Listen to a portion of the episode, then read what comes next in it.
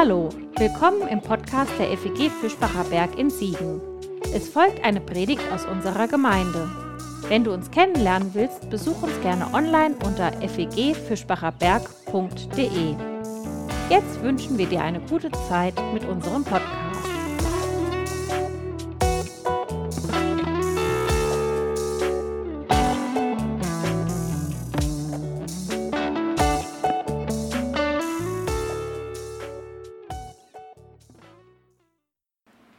Die Hände, Wochenende. Wir haben es zwar fast hinter uns, leider könnte man vielleicht sagen, aber schöpfungsgeschichtentechnisch nähern wir uns gerade erst dem Wochenende an. Die ersten vier Werktage, die haben wir letzte Woche schon durchlebt oder besser gesagt, wir haben uns oder haben von außen beobachtet, wie sich die Bedingungen für das Leben geordnet haben. Das Leben selbst war noch nicht da, aber die Bedingungen für das Leben. Und schon da sind wir in diesen ersten vier Tagen ganz erstaunlichen Geheimnissen begegnet. Dem herausgehobenen Geheimnis des Anfangs, das bis an Gott ranreichte. An Tag 1 in einer Welt, die noch gar nicht so richtig da ist. Doch dann nimmt sie Form an, Tag für Tag ganz im Sinne des alttestamentlichen Weltbildes.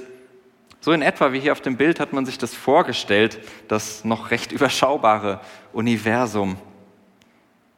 Und gewissermaßen wissenschaftlich voll auf der Höhe der Zeit haben die biblischen Autoren ihren Schöpfungsglauben ausgedrückt. Schöpfungsglaube. Das ist vor allem anderen das Staunen. Das Staunen vor dem Geheimnis. Und so werden an den folgenden Schöpfungstagen die Geheimnisse der Welt ausgelotet.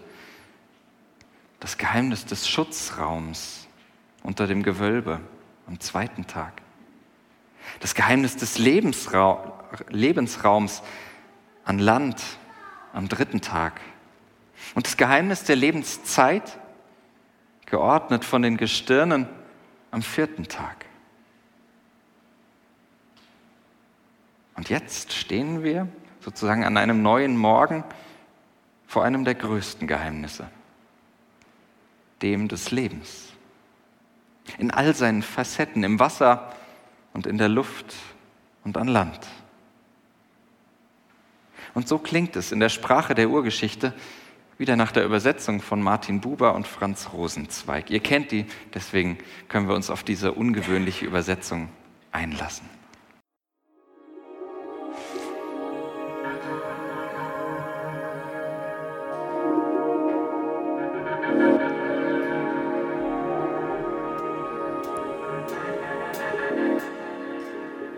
Gott sprach, das Wasser wimmle, ein Wimmeln lebenden Wesens und Vogelflug fliege über der Erde, vorüber dem Antlitz des Himmelsgewölbs.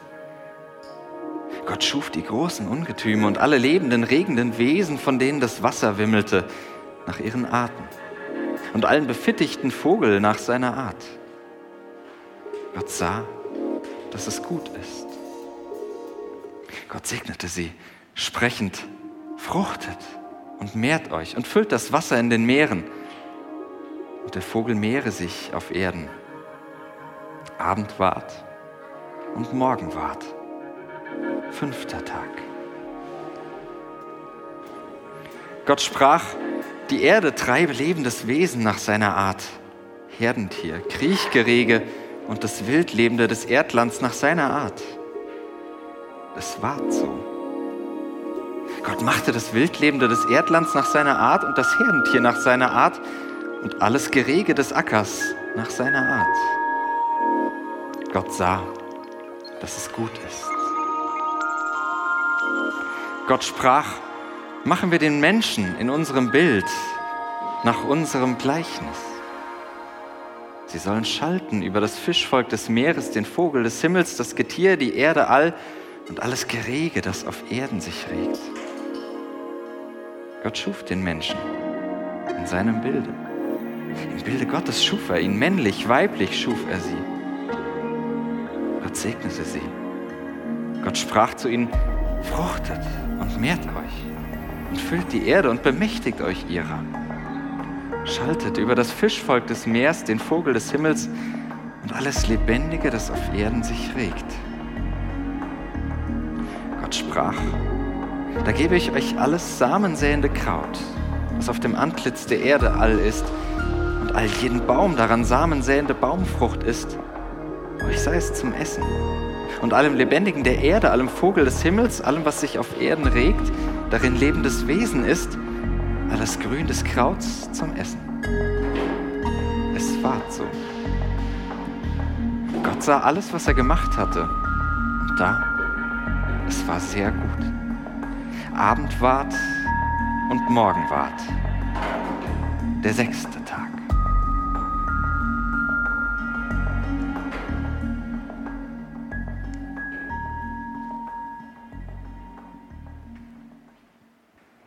Das Geheimnis des Lebens. Das ist ja wirklich spannend. Denn einerseits tun und haben wir es alle, das Leben. Andererseits wissen wir noch immer nicht so richtig, woher es eigentlich kommt. Nach der gängigsten Theorie hat es vor etwa vier Milliarden Jahren in einer Welt voller Eisen und Schwefel begonnen. Zumindest was die ersten Bestandteile des biologischen Lebens angeht. Davon wissen die Texte natürlich nichts, müssen sie aber auch gar nicht. Uns reicht ihr Staunen. Ihr Wissen ist das ihrer Zeit. Ihr Staunen ist geradezu zeitlos. Die Schöpfungsgeschichte bewahrt ganz wunderbar das Staunen über das Geheimnis von Mensch und Leben auf. Wie sie es Gott in den Mund legt und als eine göttliche Schöpfung entdeckt. Das ist keine Erklärung, wie sie die verschiedenen Theorien zur Evolution bieten, sondern das ist Bedeutung, Bewertung, Bewunderung. Ich glaube, selbst wenn wir alles über das biologische Werden und Vergehen des Lebens wüssten, es könnte uns doch das Staunen nicht nehmen. Also staunen wir mal ein wenig genauer hin. Man könnte sich ja fragen, warum es zuerst Wasser und Luft sind, die von den Tieren bevölkert werden. Und warum sie von den Landtieren noch einmal unterschieden werden. Nun ja, Wasser und Luft das sind nicht der Lebensraum der Menschen. Das ist relativ weit weg. Wir leben nicht in der Luft, schon gar nicht äh, damals, als die Texte geschrieben wurden. Und wir leben auch nicht dauerhaft im Wasser. Relativ weit weg. Die ganze Schöpfung läuft damit gewissermaßen auf den Menschen zu. Und das ist in unserer Erzählung nichts anderes als in der natürlichen Entwicklung der Dinge interessanterweise, und damit auch nicht allzu außergewöhnlich. Aber formulieren wir noch mal ein bisschen anders, was hier passiert im Verlauf der Erzählung. Dann rückt die Schöpfung immer näher an den Menschen heran. Vom unerreichten Anfang der Urflut über den weit entfernten Schutzraum und den unbelebten Lebensraum auf dem Trockenen hin zum Rhythmus der Lebenszeit und zu den entfernteren Mitgeschöpfen in Luft und Wasser. Die Schöpfung kommt uns nah und immer näher. Und dieses Gefühl überkommt mich durchaus auch, wenn ich so die entlegeneren Winkel der Schöpfung betrachte, mit denen ich jetzt nicht direkt einen Lebensraum teile. Also einerseits hoffe ich, dass mir diese Ungetüme eben nicht allzu nahe kommen aber sie kommen mir doch insofern nah, als ihr bloßer Anblick etwas in mir bewegt, etwas in mir auslöst. Bewunderung, Respekt, Faszination, Neugier. Und mehr denn je kann uns die Erzählung von der Schöpfung zu einer Gegenerzählung werden, nämlich gegen die Entfremdung von den Wesen, mit denen wir das Leben teilen. Und diese Entfremdung, dass das Ganze wirklich weit weg ist, auch von meinem Innern sozusagen, die beobachte ich ständig an mir selbst. Nur ein kleines Beispiel. Bei Thunfisch und Lachs denke ich zuerst an etwas auf der Pizza oder im Salat. Nicht unbedingt an die Lebewesen, die dahinter stecken. Vielleicht könnte man auch andere Beispiele finden. Sogar obwohl ich kein Thunfisch mag, denke ich erstmal an das Lebensmittel. Dieser fünfte Schöpfungstag, der nimmt gerade die mir fremden Lebewesen, die mir entfremdeten Lebewesen ganz ausdrücklich hinein in das Schaffen. Auch sie sind, obwohl vielleicht weit weg, geschaffen. Sogar die großen Ungetüme, die werden mit hineingenommen. Der Begriff für die Ungetüme im Hebräischen, der ist recht vielschichtig. Zoologisch weiß man gar nicht so genau, was es bedeutet. Das ist uneindeutig. Und er hat sogar Anklänge an mythische Fabelwesen aus anderen Erzählungen. Wir machen es uns mal ganz einfach und verstehen darunter das Fremde, das manchmal sogar Bedrohliche, das, was mich aufwühlt, sei es im Meer oder in der Luft. Was genau es ist, spielt dabei gar keine Rolle. Die Tiere werden ja sowieso eher großzügig gruppiert. Entscheidend ist diese Idee, das Fremde wird und ist in die Schöpfung hineingenommen. Auch das Fremde ist Schöpfung. Gott erschafft auch die Wesen, die mir so fremd sind. Seien sie noch so weit von meinem persönlichen Lebensraum entfernt, von meiner Lebenswirklichkeit weg, sie gehören dazu. Was folgt für dich daraus, wenn du das mitgehst? Was bedeutet es zum Beispiel für unser ökologisches Handeln? Nun, das verantworten wir selbst. Das sagen uns die Texte ja nicht einfach. Die Schöpfungsgeschichte erzählt. Sie befiehlt nicht. Sie erzählt aber, dass sogar das Fremde, das Entfremdete zur Schöpfung dazugehört. Und sie erzählt, dass es gut ist. Greifen wir für den nächsten Tag noch einmal diesen Gedanken auf, die Schöpfung kommt uns immer näher. Denn jetzt am sechsten Tag, da dringt die Schöpfung direkt in unseren Lebensraum, den Lebensraum des Menschen ein. Genau das ist das Thema des sechsten Tages. Deswegen bekommen die Menschen keinen eigenen Tag, denn sie teilen ihren Lebensraum mit den Landtieren. Ein Schelm könnte sagen, gut, der Mensch ist ja schließlich auch nur ein Landtier und das wusste schon die Bibel. Aber das sagt natürlich niemand. Wildtiere, Nutztiere, Kriechtiere, alles gut. Aber es gibt einen Unterschied zum Leben im Wasser und in der Luft. Die Landtiere, die bekommen nicht den Segen der Vermehrung. Das fällt auf. Und sie sollen sich auch nicht ausbreiten. Warum nicht? Die Erzählung ist darauf angelegt, dass Mensch und Tier nicht in Konkurrenz zueinander geraten. Am Ende des sechsten Tages werden sogar die Lebensmittel auf beide Bereiche aufgeteilt. Früchte für den Menschen, Gräser für die Tiere. Eine friedliche Ordnung. Ein friedliches Miteinander oder wenigstens nebeneinander. Und mir begegnet darin wieder so ein Hauch vom Zauber des Anfangs. Denn das ist ja beim besten Willen nicht die Welt, in der wir leben. Nicht die Welt, in der ich lebe. Die Konkurrenz zwischen Mensch und Tier ist, glaube ich, größer, als sie jemals war. Statt uns die Nahrung zu teilen, wird eines dem anderen selbst zur Nahrung. Und aus dem fehlenden Vermehrungssegen für die Tiere ist ein Fluch der Massenhaltung geworden. Der Mensch ist dem Tier zur Gefahr geworden. Und wieder wird uns die Erzählung vom Anfang zu einer Gegenerzählung. Wieder hält sie uns einen Spiegel vor. Denn sie erzählt von einer ganz anderen Welt.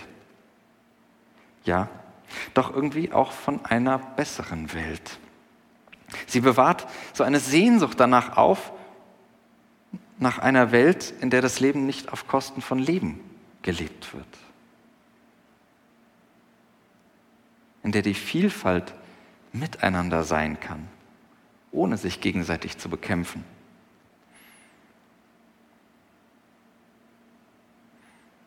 Und dann der Mensch. Obwohl er noch gar nicht da ist, bestimmt der Mensch irgendwie schon den Lauf der Dinge, in dem alles auf ihn zuläuft, ihm näher kommt. Doch jetzt ist es soweit. Jetzt ist die Zeit des Menschen da. Um ihn ranken sich ebenso viele Geheimnisse wie um die Geschichte seiner Erschaffung. Keine Frage. Er ist ein Besonderes unter den Landtieren. Doch was macht ihn besonders? Was macht uns Menschen so besonders? Ebenbild Gottes ist die Menschheit. Schön. Aber was bedeutet das?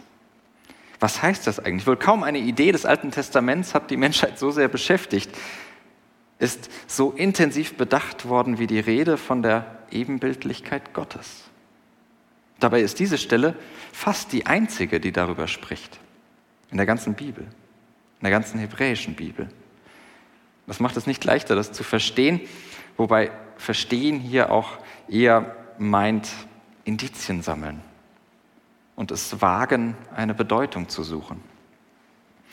Entscheidend ist der hebräische Begriff, der hier steht. Was fast immer mit Bild übersetzt wird, das meint eigentlich eine Statue.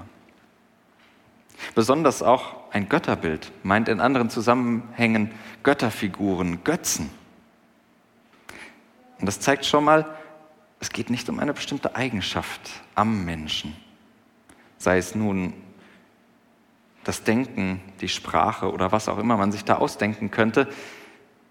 Gemeint ist der Mensch als Ganzer oder vielmehr die Menschheit als Ganze.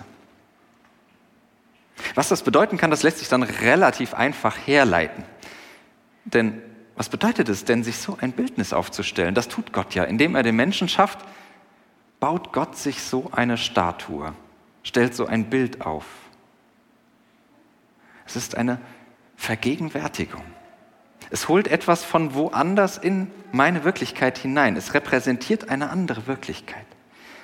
Es drückt aus, was an diesem und jenem Ort, wo dieses, diese Statue steht, Bedeutung hat, was dort für wichtig gehalten wird.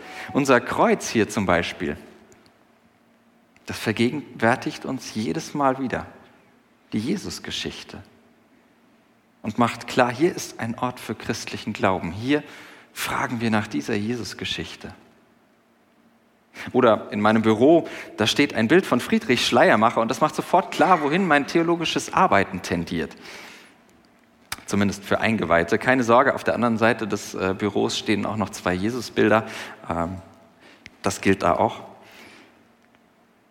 Bei meinen Nachbarn im Garten, da wehen äh, zwei Flaggen, eine von Borussia Dortmund und eine von Eintracht Frankfurt. Und das macht sofort klar, dass diese Menschen keine Ahnung von Fußball haben. Nein, das nicht. Sondern wo ihre Sympathie hingeht. Woran sie sich fußballerisch sozusagen orientieren.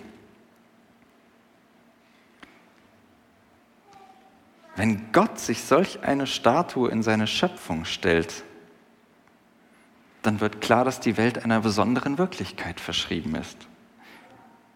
Dann ist die Schöpfung auf Gott ausgerichtet. Dann ist sie immer auf der Suche nach Gott, nach ihrem eigenen Geheimnis. Und wenn diese Statue der Mensch ist, dann ist das für die Menschheit eine gewaltige Gabe und Aufgabe zugleich. Denn dann bedeutet das ja, dass Gott in der Welt im Menschen zu finden ist, in der Menschheit, in dir. Das ist zunächst einmal eine unfassbare Wertschätzung. Du bist die Statue Gottes in der Welt. Wow. Und diese Erzählung, die hat übrigens zwei Pointen. Erstens, nicht nur die Könige sind Bilder Gottes. So war das eigentlich in der gesamten Umwelt der Texte der Fall. Da war völlig klar, die Könige sind das Bild Gottes. Hier plötzlich, nein, alle Menschen sind Bild Gottes. Damit werden sozusagen alle Menschen zu Königinnen und Königen. Da können wir als demokratisch gesinnte Menschen nicht mehr so viel mit anfangen, aber vielleicht spürt ihr noch etwas von dieser Würde, die darin steckt. Für den Menschen, für dich. Und eine zweite Pointe steckt hier auch drin. Nicht nur die Männer sind es, sondern die Menschheit, männlich und weiblich.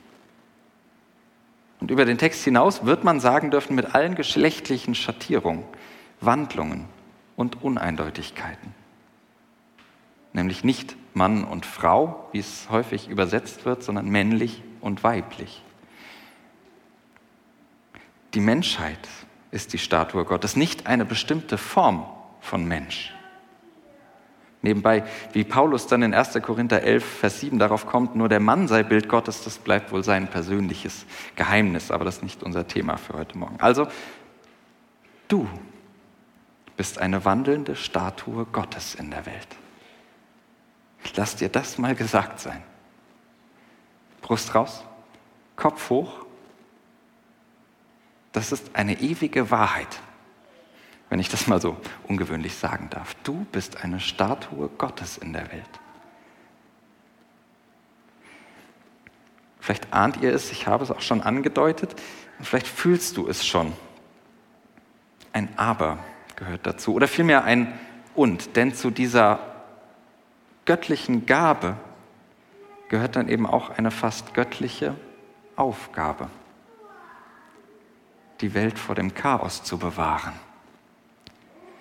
In diesem Sinne muss man wohl den viel diskutierten Herrschaftsauftrag, bemächtigt euch ihrer, wie es bei Buba heißt, verstehen. Die handlungsfähigen Statuen Gottes, die tun dann natürlich oder sollten natürlich nichts anderes tun als Gott selbst. Und was tut Gott Tag für Tag in der Schöpfung?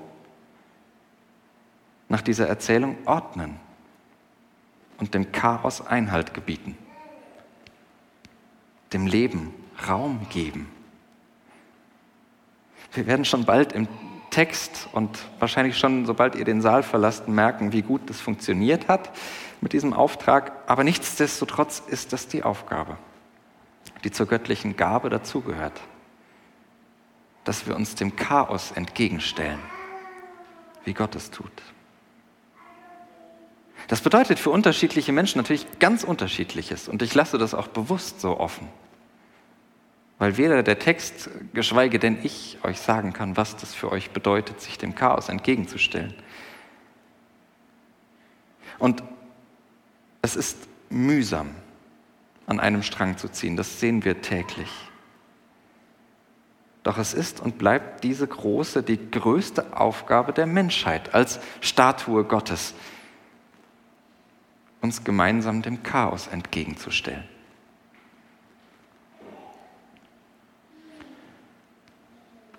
Man könnte an dieser Aufgabe zerbrechen, glaube ich, wenn sie nicht zugleich auch Verheißung wäre. Natürlich die Verheißung, dass wenn das ein bisschen gelingt, uns dem Chaos entgegenzustellen, dass dann vielleicht die Welt nicht zurück ins Chaos versinkt.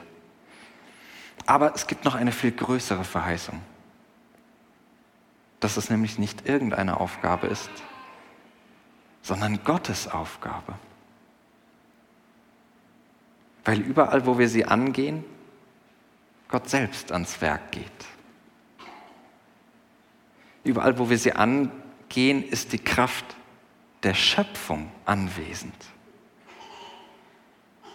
Und ich glaube wirklich, näher kommen wir dem Geheimnis des Lebens nicht. Amen. Das war's für heute. Keine neue Folge zu verpassen, kannst du den Podcast einfach auf deinem Smartphone abonnieren. Mehr Informationen findest du unter fegfischbacherberg.de. Wenn es dir gefallen hat, lass uns gerne einen Kommentar oder eine Bewertung da und sag es weiter. Tschüss! und vielleicht bis zum nächsten Mal.